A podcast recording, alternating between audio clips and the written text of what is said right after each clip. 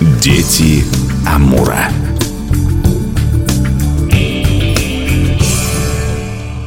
У микрофона Анастасия Магнус. Здравствуйте. Вторая программа долгожданная в которой мы рассказываем о проводниках. Настолько удивительные вещи, и настолько каждый раз наш гость приносит что-то вот эдакое. И сегодня не исключение, с удовольствием представляю Евгения Бурдыгу, исследователя истории Дальнего Востока, коренных народов. Евгений, здравствуйте. Бачигуа Пондана. Что в переводе с нанайского означает «здравствуйте, друзья». Вы вот мне уже за грани эфира сказали «ох, я что-то нашел». Ну, давайте вкратце напомним. В первой программе мы поговорили о Дырсу Зала в основном, немного про... И у Лукиткани. Лукиткани – это проводник Эвенг. Поговорили о самых известных проводниках, исследователей Дальнего Востока, и не только исследователей, но еще и писателей. Это Федосеев, это Арсеньев, это те, кто воспели, Уссурийский край, вообще весь Дальний Восток, будем так говорить, ну, касательно, опять же, Федосеева. Вот, то сегодня мы поговорим о менее известных проводниках. Ну и тех-то не все знают, прямо скажем. Да, и тех-то не все знают, но в целом они так или иначе на, на слуху. слуху да. То вот э, о ком мы сегодня поговорим, эти люди либо известны только узкому кругу людей, краеведов, тех, кто занимается этнографией, тех, кто занимается историей Дальнего Востока, либо вообще неизвестны никому. Хотелось бы начать с Владимира Клавдевича Арсеньева.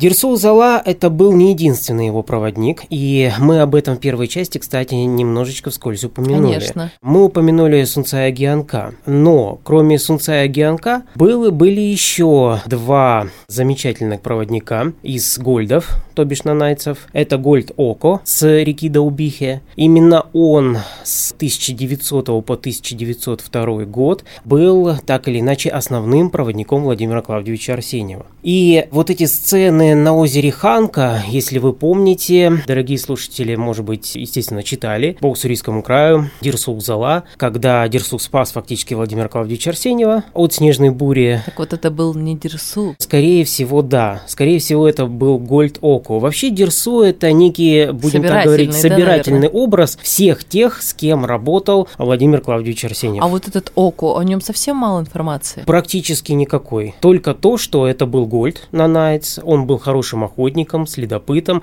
как, собственно говоря, и все нанайцы. Он э, многому научил Владимира Клавдевича Арсеньева. У него было также анимистическое представление о природе, так же, как и у Дерсу, кстати, многое из того, что он вложил в Дерсу, взято из как раз-таки из Гольда Око. Хорошо о Гольде Око отзывался казак Мерзляков. Это один из участников экспедиции Владимира Клавдевича Арсеньева. Вот э, на него можно даже в некоторой степени ссылаться. Есть небольшие записки о Гольде Око, но как бы более обширно какого-то материала, к сожалению, не сохранилось. Да, и сами нанайцы-то не рассказывали, откуда они, кто они. Это даже и не принято, да, было так-то верно, говорить? Верно, К сожалению, в 1902 году Гольд Око был убит на охоте. Но, кроме Око, был еще один Гольд примерно в то же самое время Гольд Капку. Он, э, по отзывам Владимира Клавдевича Арсеньева, чем-то отличался от остальных Гольдов. То есть у него был такой игривый характер. Он был очень смешной. То есть э, вся команда его любила за некие вот такие вот... Э, шуточки, выходки. Шуточки, выходки, интересности всякие. То есть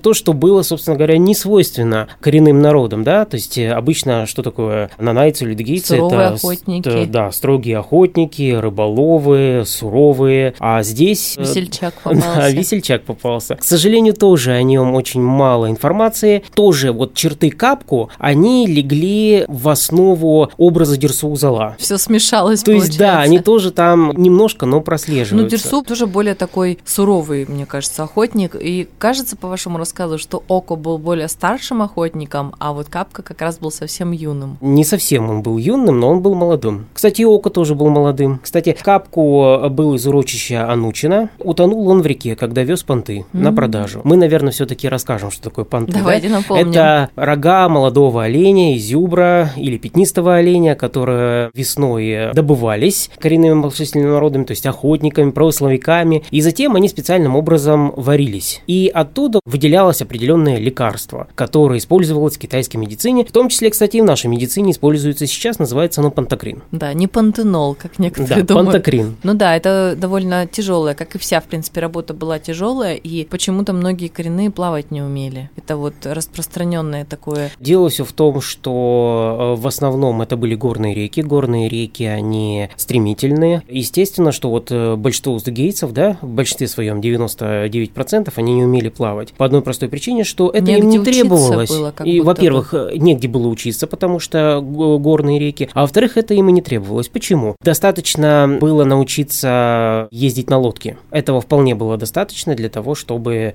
не тонуть. Что такое удегейтс? Это прежде всего лодка, это прежде всего ружье, и это прежде всего острога. Все остальное не требовалось. То есть, если мальчик научился ездить на Аморочке или на Улимагде или на Бате, все, этого вполне было достаточно. Наши вот исследователи, путешественники и писатели называли их богами воды. По одной простой причине, что они были заворожены тем, как те же самые нанайцы и людогейцы используют шест, э, используют весло. Вот эти, кстати, вот маленькие палочки, которые отталкиваются и, и ездят на морочке. Вот они были заворожены. Как же тогда наш герой погиб? Это было ночью, и он попал в один из заломов. Не все, наверное, слушатели знают, что такое заломы на реке, наших дальневосточных реках. Заломы – это нагромождение огромного количества бревен, всякие поваленного леса, который складывается в 2-3 этажа, и под ним образуются водовороты, из которых э, иногда вылезти практически невозможно. Как раз так. И люди, и звери там погибают. Это без преувеличения такая вот мясорубка природная. И вот как раз он таки попал. И сам Дерсу в фильме, даже в книге, его тоже как бы убили, и это получается некий собирательный образ. Да, собирательный образ. Понятное дело, что Дерсу как человек, как э, проводник, мы уже об этом говорили в первой части, он существовал и проработал он с Владимиром Клавдевичем полтора года. Да, это все было, но, еще раз говорю, собирательный образ, да. Так, очень интересно, приоткрыли нам дверь в этот мир. Но у вас еще что-то очень интересное. Самый главный, наверное, из проводников Владимира Клавдевича Арсеньева, даже уступает, э, наверное,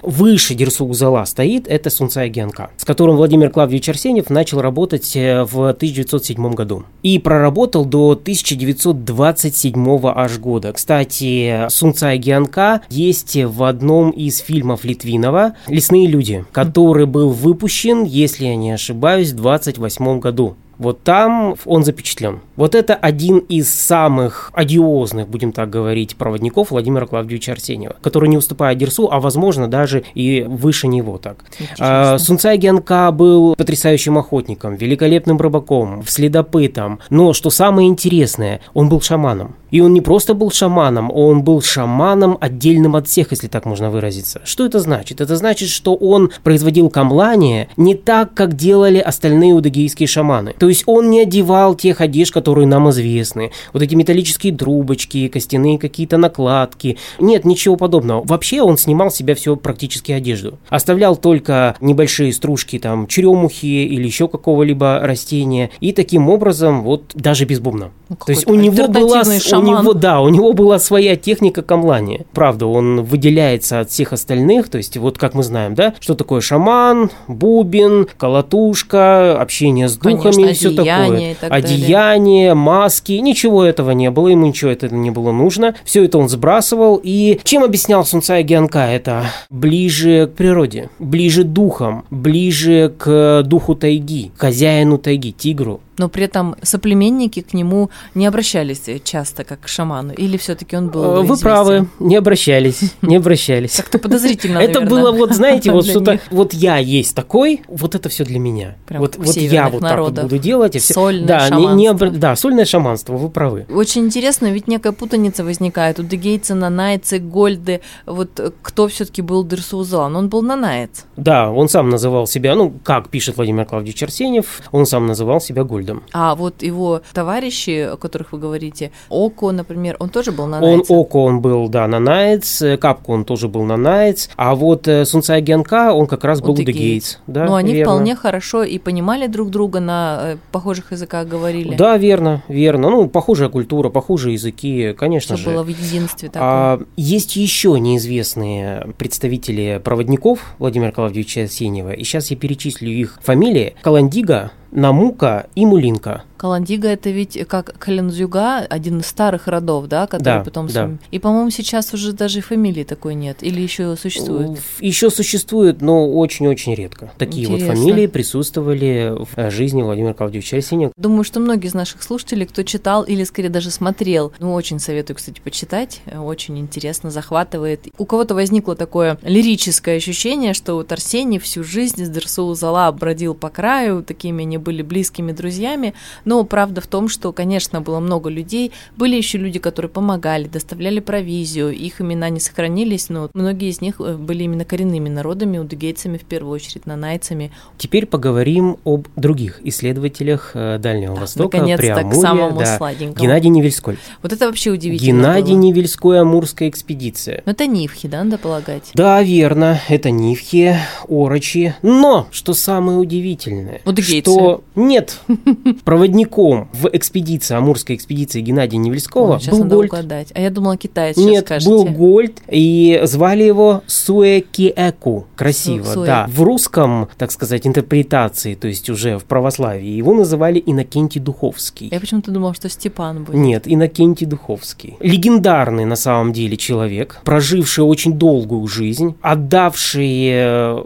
все своему роду, все своему народу, знавший очень многое из э, мифологии. Если будет тот человек, который заинтересуется как раз-таки его судьбой, то это, ну, будем так говорить, целая книга. Это бестселлер.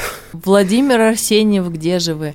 Не Всё очень верно. ведь, да, много информации надо полагать? Еще, э, да, нем- немного информации, конечно, но она имеет место быть. Ее как бы достаточно для того, чтобы написать книгу об этом замечательном и уважаемом Евгений, не человеке. хотите взяться? Э, Возможно, но чуть позже. А сейчас Сергей Петрович Кучеренко, писатель дальневосточный, охотовед, биолог, отдавший огромное количество своей жизни уссурийскому краю. У него тоже был свой проводник из удыгейцев, из э, поселка Красный Яр Пожарского района Приморского края, и звали его Федор Уза. Уза. Да. И Федор Уза постоянно ему говорил о том, что вот как раз-таки Дерсу Узала из его рода, да, потому что он Уза. Алла – это что-то напоминающее из разряда старика и тому подобное. Федор Уза – это тоже собирательный образ Сергея Петровича Кучеренко. На самом деле это его попытка сделать что-то подобное, что сделал Владимир Клавдевич Арсеньев. То есть создать своего проводника, создать то, что есть у всех. У Федосеева, Владимира Клавдевича Арсеньева. Вот. И я думаю, что ему это в какой-то мере удалось. Это также замечательный охотник Федор Уза, это великолепный рыболов. Были даже такие сцены, когда он приносил на бивак Сергею Петровичу Кучеренко огромное количество линков и хариузов. Кучеренко возмущался, зачем так много? Ну, на что Федор э, отвечал, что я Гейтс, и по-другому я не могу. А вот это ж совсем недавно было, получается. Если с Арсеньевым там еще Да, дореволюционная это история. в 80-е года, 80, с 85 по 87 год в Верховье реки Бикин. Получается, если вот мы так по э, временам разобьем, то у нас сначала Невельской, потом Арсеньев, потом Григорий Федосеев, а потом вот в завершении как раз Кучеренко, А так? нет, у нас еще есть Пржевальский. Куда, куда он в, это- в эту, в этот ряд? Путешествие по Уссурийскому краю. Очень интересно. Это у нас э, 60-е года 19 века. И вот как раз-таки у него тоже был свой собственный проводник. Как вы думаете, кто? Ну, Нанаец по контексту. Ну, конечно же, Донаец, да, в большинстве своем. Это Гольд Насике. Приживальский немного пишет о нем, но то, что известно, он был в восхищении. В восхищении тем, что это был, э, как он описывает, охотник от Бога. То, что не давалось его участникам экспедиции, то все, все, все спорилось в руках Насике. А вот вообще, когда читаешь некоторые факты, сразу вспоминаются какие-то легенды про ниндзя, про каких-то небесных воинов у разных народов, потому что по воде, по камням-то они проходят, и вода Наверное, со стороны они так и воспринимались Да. участниками экспедиции. То есть э, люди, которые могут все. Люди, которые читают следы. Люди, которые Ходят видят по погоду. воде. Видят по воде. э, ходят по воде. Видят ночью. То есть, э, ну, сверх какие-то люди. Да, так и было. И у Пржевальского действительно было удивление. Как, почему, каким образом? Ну, тут же он описывает, что, естественно, то, что человек живет с самого рождения в той среде, в которой он обитает, естественно, он ее хорошо знает. Все-таки иногда, даже понимая это, думаешь, ну, не может быть. Как описывал Пржевальский, я тоже знаю знаю Петербург. Ну. Так же, как и Нисеке знает Уссури. Это тоже можно легко найти и прочесть? Не совсем. Это специальная литература, которая требует... Почему, собственно говоря, вот э, путешествие по Уссурийскому краю, это вот как раз-таки можно найти, Арсеньева, посмотреть. конечно. Нет. Именно путешествие. По... Нет, Проживальского, да. Вот это вот интересно, вот, потому вот что это не вот, э, раньше То есть информация. путешествие по, Уссури... по Уссурийскому краю вообще Арсеньева, это, ну, наверное, известно, да? Ну, всем, а вот по думаю. путешествию по Уссурийскому краю Проживальского, вот тут, э, наверное, вот требует к себе большого внимания, потому что книга потрясающая. потрясающая. Написано легко? Написано легко, и что самое главное, в этой книге описан Уссурийский край середины 19 века. То есть э, непомерные богатства флоры и фауны. Рыб, э, птиц, животных было столько, что команда Проживальского просто терялась, как такой край, богатейший край. Без... Неизведанный. Да, да, это такой вот неизведанный, конечно. Но я бы добавила только одно. Когда читала Федосеева книги, то никакие романы последних лет прочитанные с ним сравниться не могли. И вот добавляла еще то, что это про нашу землю. Поэтому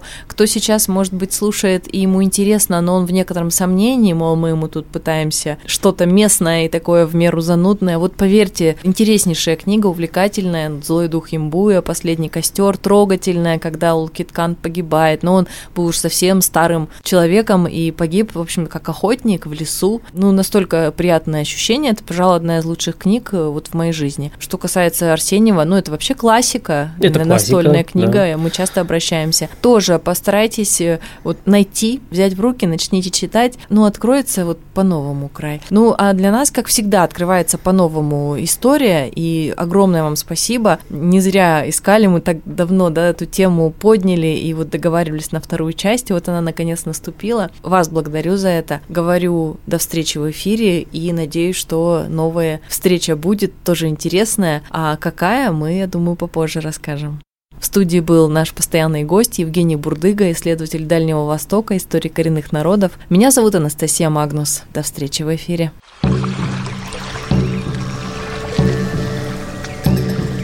Дети Амура.